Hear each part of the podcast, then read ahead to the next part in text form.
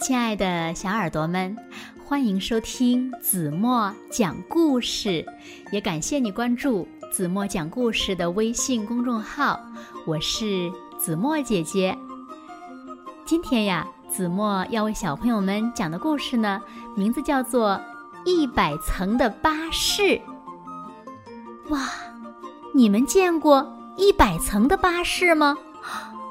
那该是多么壮观呀！好了，还是让我们一起来听故事吧。小耳朵，准备好了吗？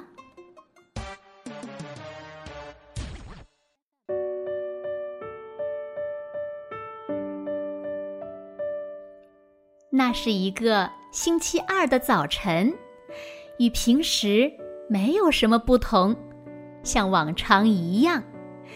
五点五十七分，巴士司机喝完茶，像往常一样。五点五十八分，巴士司机穿好外套，像往常一样。五点五十九分，巴士司机登上双层巴士。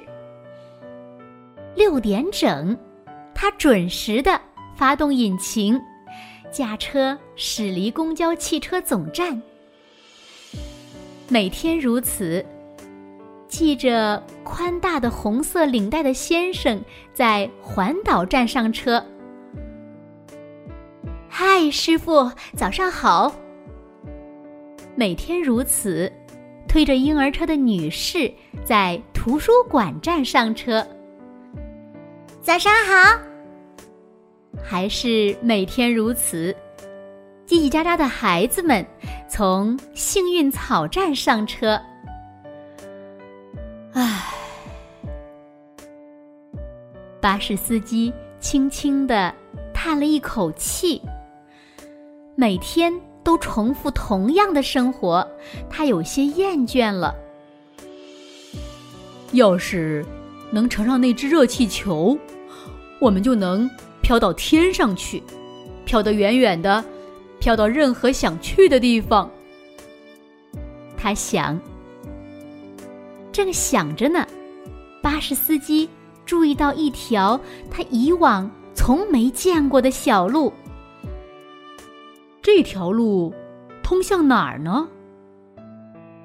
他暗自琢磨。司机转动方向盘。双层巴士驶入小路，这并不是他日常行车的路线。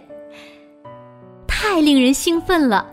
不久，车子渐渐远离了城市，缓缓行驶在乡间的小路上。请问，我们这是要开到哪儿去呀？红领带先生说。我不知道哪儿都能去。巴士司机欢快的回答。双层巴士继续向前行驶，车子驶入那些他们从没去过的不同以往的城镇。镇里有他们从没去过的不同以往的公共汽车站。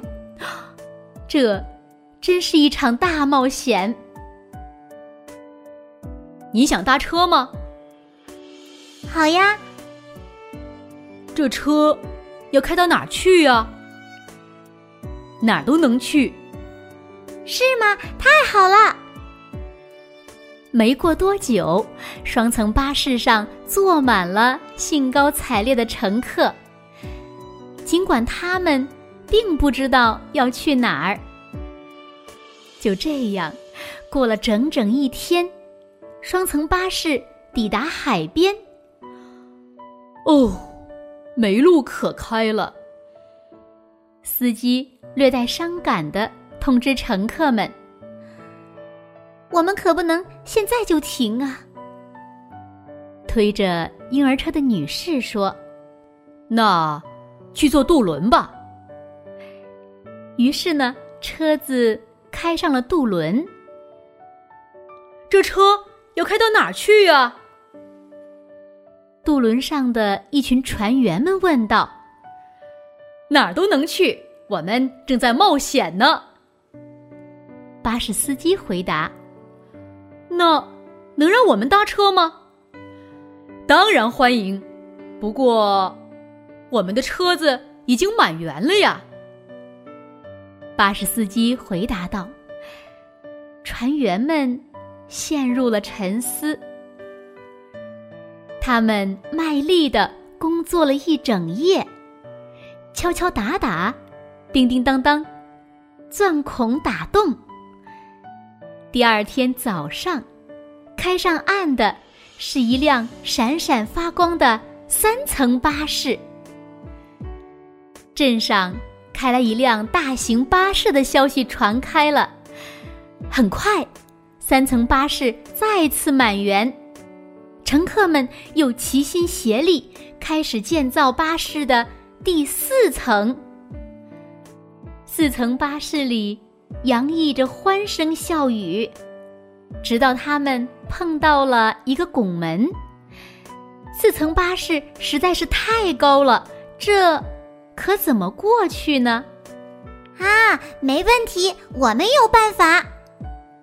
学生们说：“他们想出了一个穿过并跨越大桥的妙招。”哇哦！这下再也没有什么能阻挡我们的前进了。乘客们欢呼道。紧接着，巴士的第五层、第六层和第七层也逐渐搭建起来了。巴士一路前行。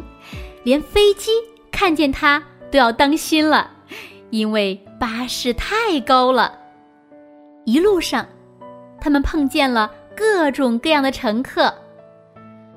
你们需要搭车吗？这车是要开到哪儿去呀？哪儿都能去。乘客越来越多，车子呢开的也越来越远。车厢自然也就长得越来越高。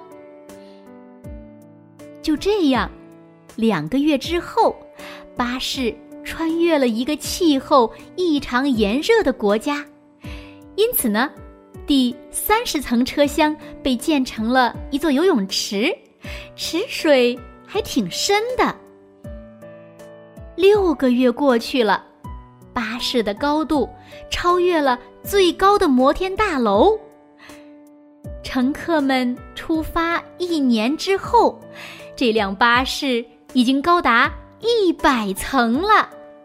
人们为此呢举行了一场盛大的庆典，尽情欢笑，彻夜无眠。可是，就在庆典过后的第二天，车子。开始发出怪声，咯楞楞，咯楞楞，哦天哪！巴士司机说：“又过了一天，发动机开始冒起烟来。”哦天哪！天哪！天哪！巴士司机大喊：“又再过了一天。”发动机盖子直接炸开了！天哪！哦，天哪！天哪！哦，天哪！巴士司机尖叫起来。可怜的巴士出了故障，乘客们一个个走出巴士。你看看我，我看看你，我们现在去哪儿？他们问司机：“啊，哪儿都不能去了。”司机略带伤感的回答。忽然，有位听觉特别灵敏的乘客问：“什么声音？”“没听到啊。”“我好像听见了。”“喂，要搭车吗？”天上出现了一个热气球，热气球里的人大声的呼喊：“哇哦！原来不只是这辆巴士被盖了一百层，就连这个热气球的周围也连接了一百个热气球呢，上面有好多好多的位置，可以让这些乘客们乘坐。于是呢，所有的乘客都乘着热气球飘上了天，飘得远远的，飘到任何他们想去的地方。